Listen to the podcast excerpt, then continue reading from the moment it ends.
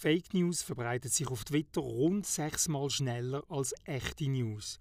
Das zeigt eine Untersuchung vom Massachusetts Institute of Technology MIT. Und Falschmeldungen generieren im Netz deutlich mehr Interaktionen Gemäss einer Untersuchung von der Süddeutschen Zeitung haben 45 Fake News zu Corona auf Facebook fast eine halbe Million Likes und Kommentare ausgelöst. Hingegen haben sie die entsprechenden Faktenchecks im gleichen Zeitraum gerade mal auf 28.000 Interaktionen gebracht.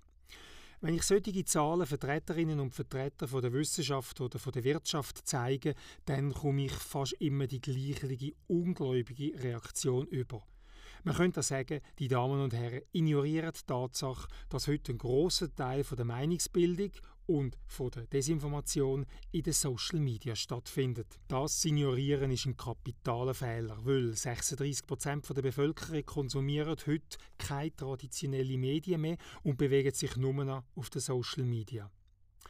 Fake News-Kanäle boomen und Corona-Skeptiker, Impfgegner, Klimalügner und Verschwörungstheoretiker verbünden sich, wie Demonstrationen gegen Corona-Maßnahmen zeigen.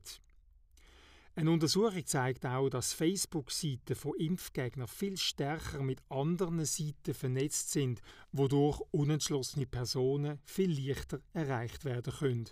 Und so gewinnen sie an Einfluss und Macht.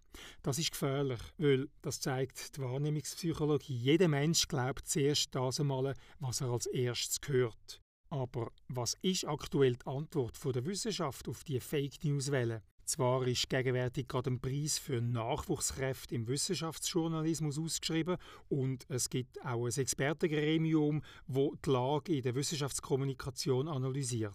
Das ist gut und recht, aber zu wenig. Zu wenig effektiv vor allem und zu wenig näher bei den Leuten. Um den Informationsnotstand zu beheben, müssten jetzt alle Kreise zusammenspannen, die ein Interesse an einer aufgeklärten Bevölkerung haben. Denn es lange nicht ab und zu eine Medienmitteilung per Twitter zu verbreiten. Es braucht eine koordinierte Strategie auf den Kanälen, auf denen sich das Publikum bewegt. Und es braucht genug Geld und Stellen, um diese Kanäle kontinuierlich zu betreiben, um die Infodemie einzudämmen. Vertrauenswürdige Information ist relevant für die Gesellschaft und essentiell für eine funktionierende Demokratie.